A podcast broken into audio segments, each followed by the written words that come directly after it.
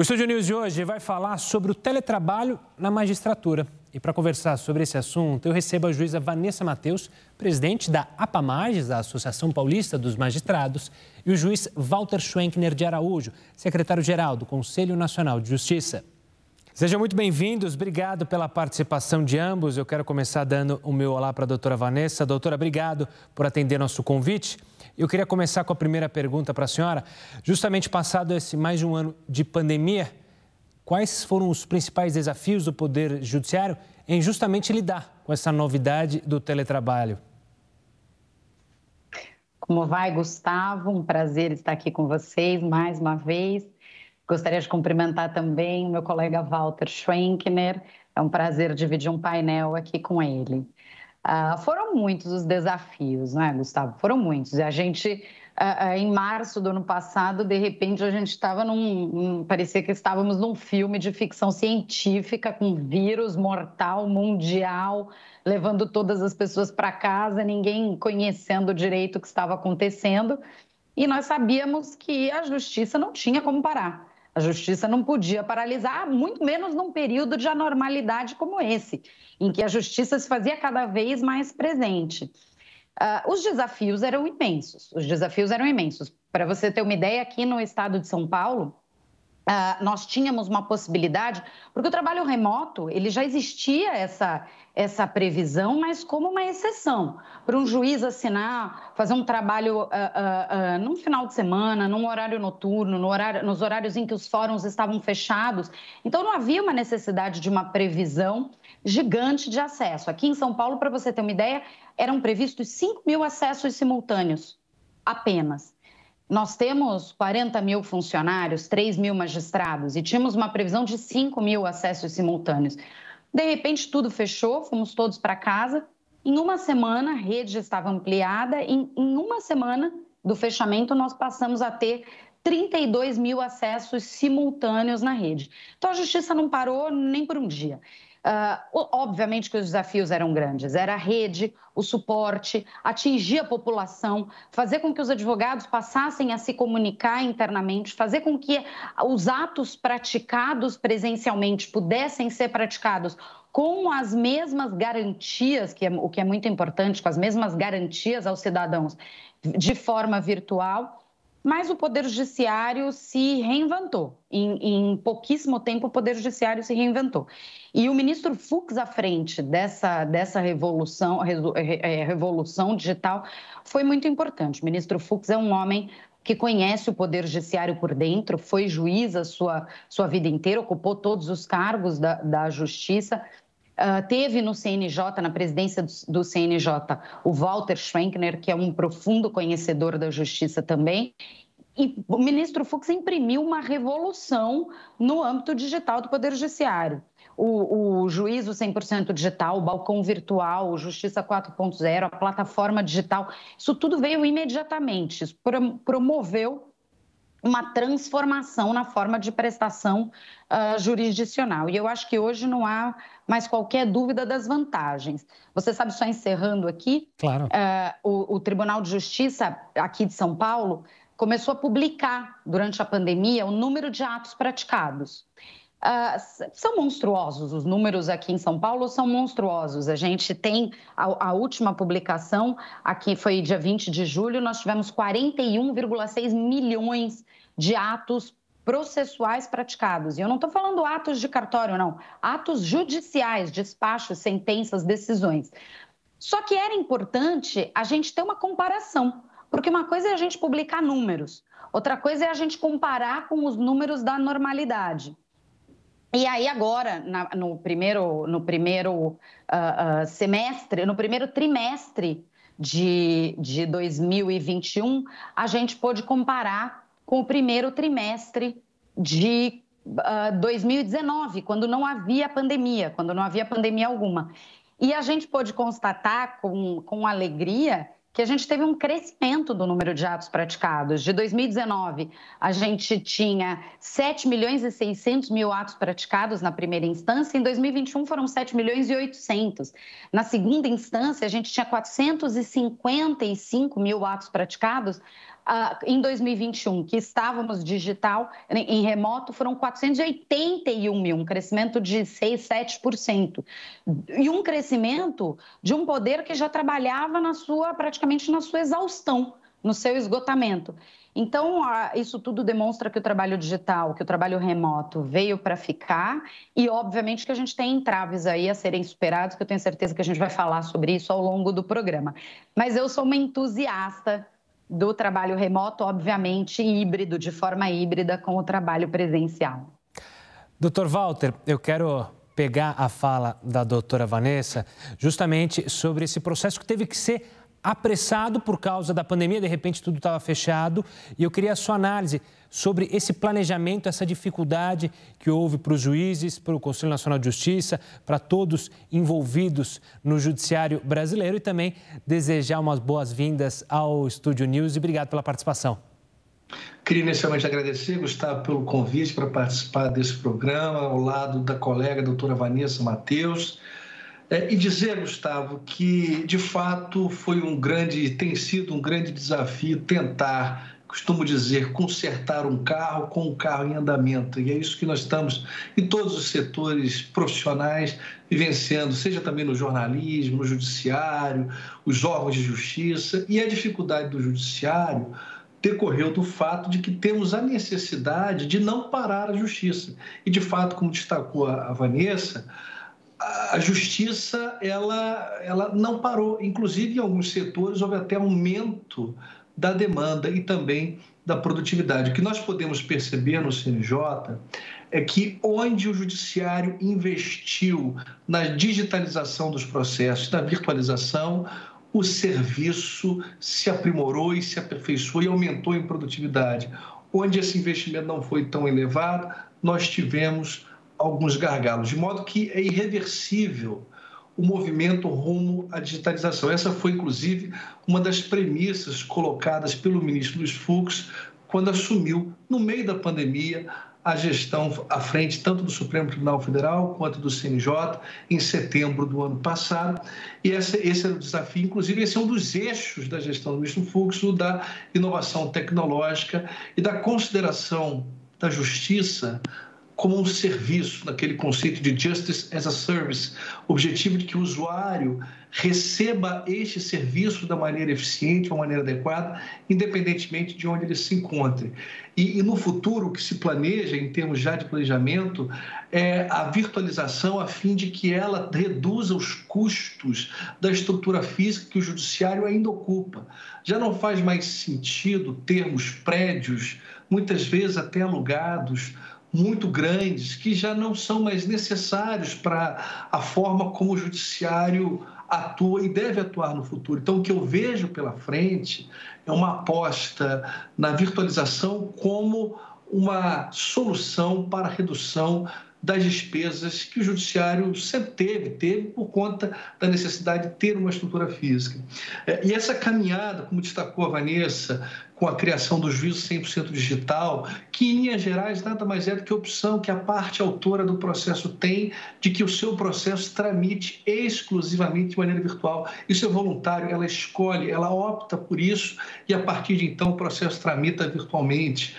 O balcão virtual nós reparamos no CNJ e essa é a função do CNJ, uma função de induzir bons comportamentos, estabelecer uma política pública do judiciário em nível nacional. Nós percebemos que em alguns locais locais não estava ocorrendo atendimento em razão do fechamento dos fóruns. E aí o que, que fez o CNJ? O CNJ obrigou o atendimento por meio da da, da, do balcão virtual, que nada mais é do que um link que a pessoa clica e acessa a secretaria da vara em que o processo dela se encontra. Então, em lugar de o advogado precisar se deslocar ao fórum ou a vara em que o seu processo se encontra, ele pode de casa com o conforto da sua casa, do seu escritório, acessar e obter informações, inclusive até despachar com o juiz do processo por meio do balcão virtual. Portanto, o CNJ agora está é, lutando de uma maneira veemente e forte para a implementação e efetivação desse balcão virtual. Recentemente fizemos uma, uma pesquisa em quase 5 mil unidades da Justiça e de 5 mil, apenas 300 ainda não tinham adotado o balcão virtual e agora nós vamos investir nessas 300, procurar saber por que, que ainda não adotaram, como que a gente pode contribuir para a adoção. Temos também a novidade do Núcleo de Justiça 4.0, que é também uma opção é, que tecnologicamente é super sofisticada, mas muito simples. Né? Aliás, às vezes uma solução que é tecnicamente sofisticada, ela, ela resolve um problema que é simples, que é o de você poder fazer com que um tema específico tramite exclusivamente no âmbito virtual. E aí, no Rio de Janeiro, o TRF da segunda região foi pioneiro ao criar o Núcleo de Justiça 4.0 em matéria de saúde. De forma bem objetiva, uma pessoa que pretenda receber uma internação, um medicamento, ela pode escolher entre ajuizar a ação digitalmente na vara em que ela se encontra ou então ajuizar a ação no Núcleo de Justiça 4.0 e a partir de então o processo tramitará exclusivamente em nível eh, virtual. Portanto, são vários os desafios o CNJ tem procurado caminhar passo a passo quais necessidades do usuário do Serviço da Justiça. É, queria, só para encerrar minha fala, não quero me alongar muito nesse primeiro momento, lembrar que o Tribunal de Justiça de São Paulo, como muito bem destacou a, a doutora Vanessa, que é de lá, presidente da PAMAS de São Paulo, que ele foi pioneiro ao instituir formalmente o teletrabalho dos magistrados e tem funcionado muito bem, muito bem porque hoje em dia a ideia de que a pessoa trabalha de onde ela estiver, especialmente quando se tratar de um trabalho intelectual, como é o da prestação jurisdicional, é, isso, isso tem resultado em, em maior produtividade. Portanto, primeiro veio o TJ de São Paulo, em seguida o TRF da terceira região, que é de São Paulo também. Então, São Paulo saiu na frente. E, e acredito, eu, se eu pudesse apostar, é, acho que não demora muito, o Conselho Nacional de Justiça vai ter de, de traçar aí uma, uma um normativo nacional sobre esse tema teletrabalho dos magistrados, como é que pode acontecer, enfim, e sem deixar de lado os excluídos digitalmente. É, só para os senhores terem uma ideia, menos de 3,1%, menos de 4% das ações novas que foram distribuídas no ano de 2020, ou seja, em plena pandemia, menos de 4% foram distribuídas fisicamente. Então, a realidade da justiça brasileira é de quase 100% dos novos processos serem processos digitalizados, mas temos aqueles 3% que não podemos deixar para trás e, e, por isso, recentemente, o CNJ editou, inclusive, uma recomendação sobre é, é, os excluídos digitalmente, no sentido que os tribunais devem atentar para aqueles que não têm acesso à internet. Doutor Walter, eu quero olhar para o gargalo, como você mencionou, é, olhando primeiro para o lado humano. É, em conversa com diversos servidores, eu vi a mesma reclamação e acho que vocês também devem ter ouvido. Com o teletrabalho, as relações do trabalho, não só na justiça, mas em outras que adaptaram-se ao home office, se tornou um pouco confuso. Qual é o horário de entrada, qual é o horário de saída? Tem muito servidor que, justamente com os filhos não podendo é, estar na escola, com as escolas fechadas, houve um acúmulo de trabalho pelo horário, não se sabe mais qual que é o horário de saída, é, muitos servidores trabalhando à noite, juízes e também assistentes. Isso tem gerado uma preocupação para vocês, ou seja, uma regulamentação mais firme e determinada sobre horário de entrada, horário de saída, para justamente não haver um esgotamento físico do ser humano que trabalha na justiça? É, é, assim, Gustavo, de fato, essa é uma preocupação constante, porque na realidade nós estamos vivenciando uma revolução, inclusive na perspectiva da relação do homem com o seu trabalho, né? Ficou mais tênue. E se isso é bom ou ruim, só o tempo dirá, mas ficou mais tênue a separação entre o ambiente doméstico e o ambiente profissional. É, é, difícil você separar o momento, olha, agora eu estou trabalhando, agora eu estou em casa, né? E, antigamente nós tínhamos isso com o deslocamento, né? A gente ia para casa ouvindo música no carro e se desligando dos compromissos profissionais nesse trajeto. Agora não, isso acabou e a gente se depara final de semana, feriado, é, quantas vezes à noite, ah, deixa eu dar uma olhada, né? Enfim, eu, eu particularmente sou muito ansioso e tenho o hábito de quase que minuto a minuto ficar checando o sistema e trabalhando. É, e isso, imagino também que os servidores seja uma grande dificuldade. E esse vai ser o desafio: trocar a exigência que é usual e ainda predomina de horas de trabalho para uma exigência de produtividade, que na verdade o que interessa é a quantidade de trabalho produzido, independentemente do número de horas que a pessoa está à disposição do seu empregador. No caso da justiça brasileira, é o Estado o empregador, e assim, para mim, é mais importante ter um servidor que trabalhe comigo, que faça uma entrega de um trabalho de qualidade e numa quantidade que é desejada, independentemente do número de horas que ele trabalhar, do que ter um servidor que trabalha de 9 às 6 e, e que não entrega nada. E acho que essa mudança parece ser uma mudança simples, mas ela é complexa, ela é sofisticada, porque você começa a perceber trabalhadores que, na verdade, não entregam é essa, isso que é, é interessante, começa a visualizar pessoas que, infelizmente, não são mais necessárias diante das mudanças tecnológicas. Um outro ponto que eu tenho certeza que vai ser estudado no futuro é a respeito da, da forma como o Estado se legitima enquanto poder porque tradicionalmente a composição cênica dos tribunais, com aquelas né, cadeiras com espaldar elevado, a, uma área mais escura, né, com, há todo um simbolismo ali. O juiz fica numa parte acima dos outros e tal. É, isso sofreu uma profunda modificação com a virtualização das audiências, dos processos.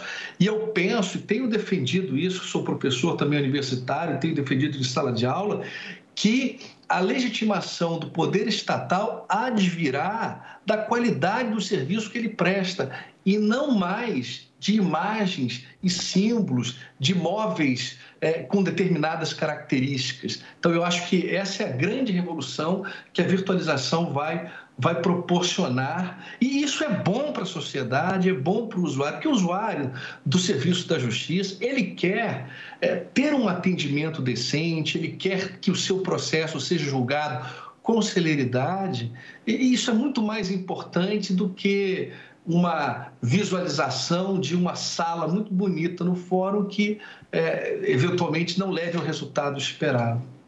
Doutora Vanessa, eu quero ouvir da senhora também sobre essa questão, sobre a saúde, o bem-estar da mulher em especial, nesse momento de pandemia e teletrabalho, tanto da juíza quanto da servidora, porque assim como em outros trabalhos, a mulher teve a carga dobrada porque ela segue sendo mãe em casa, tendo as tarefas, infelizmente, porque a nossa sociedade caminha ainda nesse processo de machismo. E eu queria saber da senhora justamente esse aspecto da mulher. Mas antes, eu preciso ir para um rápido intervalo. O Estúdio News vai fazer uma breve pausa e a gente volta justamente desse ponto.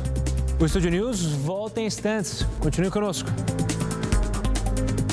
O Estúdio News está de volta para falar sobre o teletrabalho na magistratura.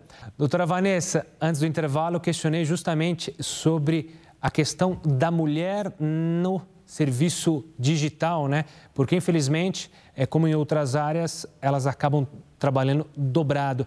Você tem sentido isso na prática? Como as mulheres, as demais juízas e as próprias servidoras, elas têm de fato é, sofrido mais nesse período aí também na justiça? Gustavo, os números demonstram que a pandemia foi especialmente dolorosa para as mulheres. O, único crime aqui em São Paulo são Paulo registra uma queda da criminalidade em todos os itens, menos na violência doméstica. É o único crime que aumentou aqui em São Paulo. O número de medidas protetivas solicitadas à Justiça aumentou agora em 2021. O número de perda de postos de trabalho para as mulheres foi muito mais significativo, em termos proporcionais, foi muito mais significativo do que para os homens. E não há dúvida de que o trabalho uh, uh, em home office, né, o teletrabalho, foi muito mais penoso. Uh, as, pessoas as pesquisas demonstram que o tempo em que a mulher passou a se dedicar ao trabalho Uh, mais do que triplicou, ao trabalho de casa, mais do que triplicou durante a pandemia, número que não foi acompanhado na dedicação dos homens. Então, eu não tenho dúvidas de que isso foi um, uh, uh, para as mulheres, foi um golpe muito duro a pandemia. Mas nós estamos acostumadas a ter que desbravar espaços, a ter que abrir alas, porque cada hora é um problema novo, cada hora é um desafio novo. Como o Walter falou, é um desafio é um problema que a gente tem que ter em mente, é algo que a gente tem que estruturar, mas a gente não pode perder, perder de vista que especificamente em relação a este ponto, não em relação aos outros que eu falei no começo, que esse nós estamos trabalhando já faz muito tempo, mas essa questão do trabalho remoto é algo muito novo é algo é, é, muito recente com o qual a gente vai ter que trabalhar, são desafios que a gente vai ter que superar, como tantos outros desafios que a gente superou antes do trabalho remoto. E eu tenho certeza que essa parceria do CNJ com os tribunais vai permitir que a gente comece a ter um olhar para essa questão e uma adaptação a esse novo tipo de desafio. Doutora Vanessa, ainda com a senhora, eu queria analisar justamente as audiências. Porque quando a gente fala em teletrabalho, obviamente que um juiz é, pode trabalhar de casa, é, mas uma audiência a gente fica imaginando o quanto vocês perdem é, de ter uma consciência e o quanto que é, advogados podem perder, réu pode perder. Como que você analisa justamente uma audiência digital?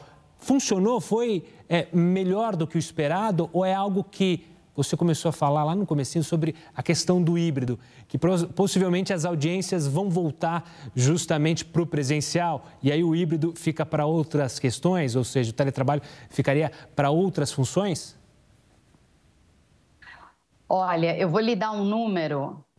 Uh, o número de audiências realizadas em março do ano passado, em março de 2020, nós fechamos aqui em São Paulo, nós fechamos no, na última semana de março, foi dia 25 de março, nós realizamos em março do ano passado 41 mil audiências. Em março deste ano, que nós estávamos completamente no remoto, porque houve um recrudescimento dos números da pandemia, e março nós tivemos que fechar tudo novamente, foram quase 50 mil, 49.900 audiências. Isso demonstra que o número de audiências aumentou. O número de audiências realizadas no período remoto aumentou em relação ao, ao, mesmo mês do ano anterior, onde não havia o trabalho remoto. Ou seja, realizar audiência não é um problema. O problema é justamente esse que você falou. Quais são as audiências que podem ser realizadas virtualmente, quais exigem a presença do magistrado? Júri, tribunal do júri, por exemplo, não se consegue fazer virtualmente. Pelo menos, talvez o Walter tenha notícia de algum lugar que tenha feito, mas aqui em São Paulo nós não fizemos. Então, o tribunal do júri exige a presença, o debate entre acusação e defesa, a ativa das testemunhas na frente dos jurados, a incomunicabilidade dos jurados é um problema muito sério. Eu imagino que ouvir crianças uh, seja um problema da virtualização do, dos atos judiciais, seja preciso, ainda seja preciso esse contato físico. Então, me parece que o desafio agora é a gente identificar Quais são os atos que podem e devem ser realizados virtualmente? Vou lhe dar um exemplo. Eu tenho um colega aqui do João Mendes, meu fórum aqui em São Paulo, aqui na capital é o João Mendes. Ele tinha um processo há três anos parado porque tinha uma testemunha que morava na França.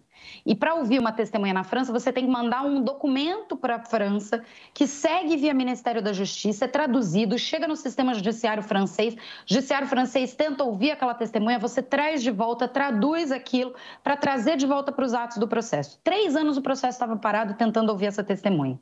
Assim que houve a virtualização, mandaram um e-mail para a testemunha, mandaram um link, fizeram uma audiência virtual, testemunha foi ouvida o processo foi sentenciado. Então, é, é, não é possível a gente dizer se a audiência virtual é melhor ou pior. Ela depende do ato que vai ser praticado e do contexto em que ele vai ser praticado. Doutor Walter, quero a sua opinião também sobre isso. Está aí uma, uma, um caminho que é preciso olhar com cuidado, justamente como a doutora Vanessa falou, sobre decidir quais audiências podem ou não ser feitas de maneira virtual e também com uma preocupação que você mencionou no, nosso, no início da nossa entrevista sobre os isolados digitalmente. Essas pessoas é, não vão conseguir justamente participar de audiências se necessário, né? É, eu vou dar um relato até pessoal. Eu, além de estar no, no Conselho Nacional de Justiça como secretário-geral, eu sou juiz federal de uma vara de matéria previdenciária, que é uma vara em que você tem um número muito grande de pessoas que não têm condições tecnológicas, são pessoas com, é, com muitas dificuldades. É, o que, que eu tenho reparado? Audiência virtual é muito, ela traz muito mais vantagens do que desvantagens. Isso que a doutora Vanessa comentou agora é uma realidade. Eu tenho feito audiências com pessoas simultaneamente em três, quatro estados diferentes. Tenho recebido relatos de turistas estrangeiros que eventualmente vêm ao Brasil e são assaltados, Rio de Janeiro, outro lugar, turistas voltam para a Europa e de lá são ouvidos virtualmente, uma coisa que não acontecia. Então, a audiência virtual ela traz muito mais vantagens do que eventuais desvantagens. Aí, às vezes eu ouço que, ah, mas a testemunha ela pode ser instruída, já que o juiz não está na presença física dela. Bom, em primeiro lugar, a testemunha já podia ser instruída presencialmente. Em segundo lugar, o que eu tenho reparado, e experiência pessoal, é que hoje em dia, em razão da pandemia, normalmente a testemunha fica na sua casa e não no escritório do advogado. Isso dificulta até a instrução da testemunha, ela, ela, ela é ser orientada de uma maneira que, que favoreça a parte do processo. Quantas vezes eu vi o advogado na outra, no escritório fazendo assim com a cabeça porque a testemunha tinha falado uma coisa em relação à qual não tinha controle algum, porque ela estava na casa na casa dela. Agora, a grande preocupação que nós temos que ter, eu acho, é com o aperfeiçoamento. Por exemplo, a audiência de custódia, que gerou uma discussão tremenda. Ah, mas o, o réu vai ser ouvido virtualmente se ele for torturado.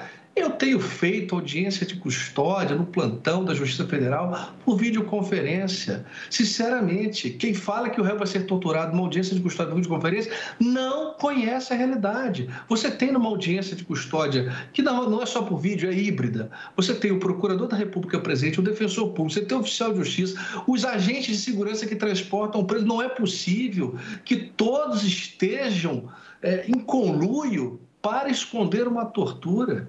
Não, isso é inimaginável. E mais, isso evita despesas com deslocamento, isso evita o risco para a sociedade também, com transporte, muitas vezes, de pessoas com alta periculosidade.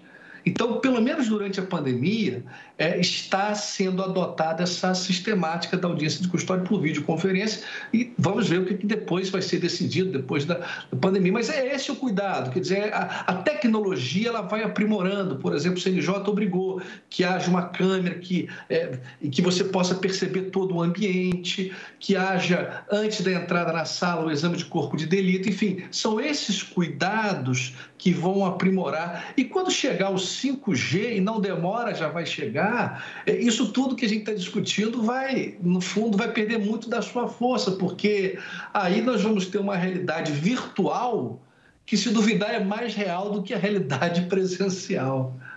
Doutora, fora, eu queria. Desculpa, por favor. Não, por favor, só, doutora. Só acrescentar, fora a segurança para a população, não é, Walter? Uh, hoje, quando a gente tinha aqui em São Paulo, a gente tem os presídios de segurança máxima em Presidente Venceslau, Presidente Bernardes, que são uh, localidades longe da capital. E o maior fórum criminal da América Latina fica aqui na capital. Então você tinha que trazer, quando você tinha uma audiência, várias, uma não, diversas audiências, você tinha que trazer presos desse sistema prisional muito distante. Isso significa uma escolta imensa para fazer essa viagem, uma viagem que demora sete horas. Para você fazer uma, uma viagem que demora sete horas, você tem que sair de madrugada. Esses presos ficam todos à disposição dos juízes que vão fazer as audiências. Eles só podem voltar depois que todas as audiências terminam, só que eles ficam em carceragens provisórias, carceragens de fórum, sem alimentação, porque não é lugar com estrutura para alimentação, só vão voltar para o sistema no dia seguinte, porque são mais sete, oito horas de viagem. Eu sei, risco para o próprio preso, né? Eu, semana passada, semana, duas semanas risco atrás, fiz duas audiências de custódia por videoconferência. Uma por crime de dano, a outra por crime de moeda falsa. Nas duas, eu, eu expedi o alvará de soltura para os presos. Quer dizer, se não fosse feita por videoconferência, provavelmente a audiência demoraria, demoraria mais tempo para ocorrer. Talvez a pessoa ficasse presa mais tempo. Quer dizer, eu consegui fazer em menos de 24 horas por videoconferência. O réu se beneficiou da medida, teve a sua integridade preservada, estavam lá presentes no local a defensora pública da União, um servidor da Justiça, um procurador da República, as pessoas que fazem escolta, assim, e a tecnologia ela já está em um nível que permite algum tipo de monitoramento da integridade, enfim, eu acho que os argumentos contrários à virtualização são muito frágeis e cada vez mais ficarão mais frágeis com a evolução tecnológica. Até a questão do, do Tribunal do Júri, Vanessa, é, eu acho de fato, ainda há um ritual, uma liturgia, uma série de simbolismo no Tribunal do Júri que dificulta a sua virtualização. Por exemplo, a questão das sustentações, a, o júri, né? Mas eu não tenho dúvida de que não demora, isso tudo vai ser superado. Nós tivemos alguns problemas em alguns estados, que, enfim, né? mas muitos já estão fazendo, é, de, alguns com, é, com total né, preservação das medidas sanitárias, com máscara e tal, mas já, já, já se começa a discutir também a realização por, por videoconferência. Claro. Eu queria fazer uma última pergunta para ambos e, e até para quem está em casa, que é leigo assim como eu, entender como deve ser o futuro da justiça no Brasil. A doutora Vanessa mencionou sobre essa questão do híbrido. Essa discussão já está sendo feita? Como a senhora acredita que será esse, funcionar, é, esse funcionará a justiça de maneira híbrida? Ou seja, haverá funcionários que irão é, uma, duas, três vezes por semana ao fórum para receber demandas pessoais? Isso não vai ser mais necessário? É, como que a senhora imagina esse próximo passo, esperando aí com a evolução da vacinação e com a evolução é, justamente da gente combater a pandemia? Eu acho que o futuro chegou, viu, Gustavo? Porque aqui em São Paulo, pelo menos, a gente tem uma resolução do Tribunal de Justiça prevendo já o trabalho pós-pandemia, prevendo o trabalho remoto no período da normalidade. É óbvio que ele não abandona a presença física, os fóruns vão estar abertos todos os dias, vão ter funcionários para receber as pessoas que quiserem, mas com essa virtualização em num ritmo vertiginoso e crescente, como o Walter falou, são 4% de ações físicas, não tem mais sentido. Antigamente, um, um, um, advogado queria despachar comigo, ele vinha, vinha viajava, se ele estava em outro estado, ele tinha que viajar para ficar 5, 10 minutos na minha sala para fazer um despacho. Hoje ele entra no sistema e fala como nós estamos falando aqui agora. Então, o que eu imagino no futuro? Que a gente vai ter a presença física, não tenho a menor dúvida, nos fóruns, mas vai mesclar essa presença física com a presença digital. Então, o fato de um juiz estar presente no fórum não significa que a testemunha também precisa estar, que o advogado também precisa estar, que o funcionário também precisa estar. O fato do juiz estar presente no fórum não significa que o advogado precise ir até o fórum para falar com ele, ele pode falar com o juiz virtualmente. Ou o fato do juiz não estar presente fisicamente no fórum não significa que ele não vai atender o advogado. Ele vai atender o advogado virtualmente pelos sistemas que, tão, que estão à disposição. Então, o que eu imagino Uh, uh, que vai acontecer no futuro é exatamente isso: um sistema híbrido. A justiça vai estar presente, vai estar sempre presente, mas essa presença física a presença física vai, vai sendo opcional.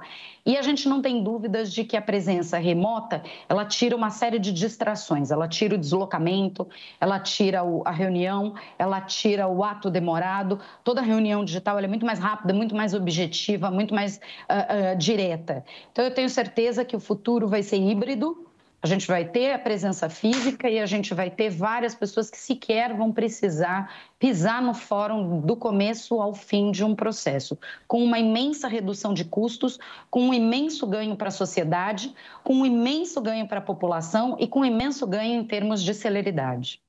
Doutor Walter, eu quero ver a sua opinião antes da gente encerrar o programa, mas também perguntar se essa definição do futuro, ela vai ser, ela tende a ser nacional, uma decisão válida para todos os tribunais ou há que se respeitar as dificuldades regionais? Como é, a gente mencionou, né? O Brasil é um país continental. Há problemas de infraestrutura em algumas regiões que outras não sofrem tanto. Isso vai ter que ser levado em conta numa decisão futura sobre esse novo judiciário digital?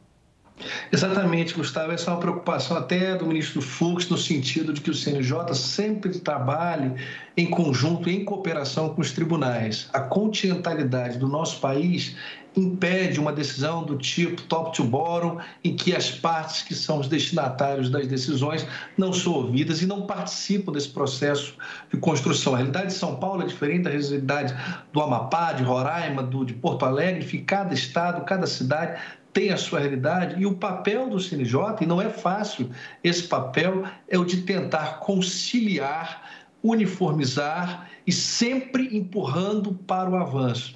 É uma coisa que é, é, assim, é pouco conhecida para a sociedade, mas o Brasil, por incrível que pareça, nessa matéria, ele se encontra assim, eu diria que é o país do mundo que melhor lida com a utilização da tecnologia no âmbito do Poder Judiciário.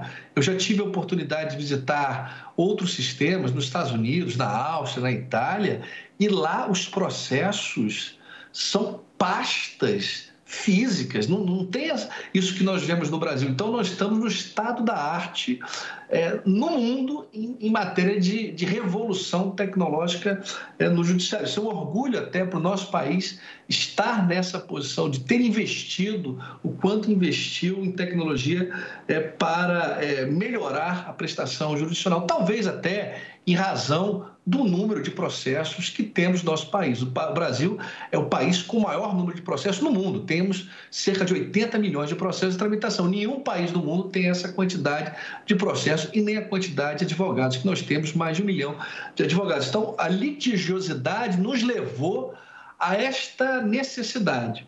E aí, em relação à sua pergunta é, do que eu vejo de futuro, além do que a, que a doutora Vanessa muito bem colocou, eu vejo também a desterritorialização e a especialização. Como assim? Eu acho que vai acabar essa ideia de que o juiz de São Paulo, fulano de tal, só pode julgar ações de São Paulo. Porque, na verdade, ele é um juiz e tem um conhecimento, vamos supor que ele seja o melhor especialista, o maior, um cara craque, sei lá, em lavagem de dinheiro. Por que, que ele não pode julgar ações de lavagem de dinheiro de todo o estado de São Paulo, ou quiçá, de repente, até de outros estados. Por que não a especialização? Porque a tecnologia permite isso, que o magistrado conheça de processos eh, de outras regiões. Eu costumo dizer que na justiça nós temos Ferraris e Porsches estacionados é, em lugares que eles não podem transitar, porque você tem pessoas que são craques em determinadas matérias, juízes que são mestres e doutores em temas como, sei lá, violência doméstica, o outro gosta de falência e recuperação, e muitas vezes esse juiz, que é um dos melhores do Brasil em falência e recuperação, está atuando numa vara de família. Então a tecnologia ela vai desvincular o espaço físico do território, que tradicionalmente foi considerado como espaço de competência, isso remonta até aos senhores feudais na Europa, para uma visão é, virtual, uma visão de que, olha, importa é o conhecimento e a alocação de, de, de, processos de acordo com a matéria que a pessoa domina, e não como funciona hoje em dia, que o juiz recebe um processo para julgar em razão do lugar em que ele está lotado. Eu acho que essa vai ser também uma grande revolução, a, o binômio desterritorialização com especialização, que caminha junto com o teletrabalho. Aí talvez um dos desafios vai ser o do judiciário de criar espaços de convivência para a troca dessa informação especializada, porque o ser humano ele é gregário, ele depende né, do, do, seu par para conhecer, para trocar experiências, e isso a gente não pode abandonar, porque senão a humanidade perde. E nós perdemos em humanidade nos afastando uns dos outros e nos afastando fisicamente. Então talvez esse seja o desafio, criar um espaço virtual de trabalho que conviva com esse intercâmbio físico de ideias, espaço de convivência e sempre prestigiando a especialização é, é, que pode ser né, incentivada por meio da inovação tecnológica. É o que eu vejo de futuro para o judiciário. E que no futuro a gente possa se reunir aqui também para uma próxima conversa sobre esses novos desafios. Doutor Walter, quero agradecer demais a sua participação aqui conosco. Obrigado, obrigado e até uma próxima. Eu que agradeço, muito obrigado. Doutora Vanessa, a mesma coisa. Espero poder, em breve, a gente discuta pessoalmente. Óbvio que o virtual ajuda, mas o pessoalmente também é bem gostoso, é bem bacana para se trocar ideias. E mais uma vez agradeço a participação e espero vê-la em breve. Eu que agradeço o convite. Muito obrigada por me receber na casa de vocês. E o Estúdio News fica por aqui. Eu conversei com a juíza Vanessa Mateus, presidente da APAMAGES, a Associação Paulista dos Magistrados, e o juiz Walter Schwenkner de Araújo, secretário-geral do Conselho Nacional de Justiça. Você já pode acompanhar essa entrevista lá no nosso canal no YouTube. Tem a opção também do Play Plus e pelo nosso podcast, disponível tanto no Spotify quanto no Deezer. Eu espero vocês no próximo programa. Até lá!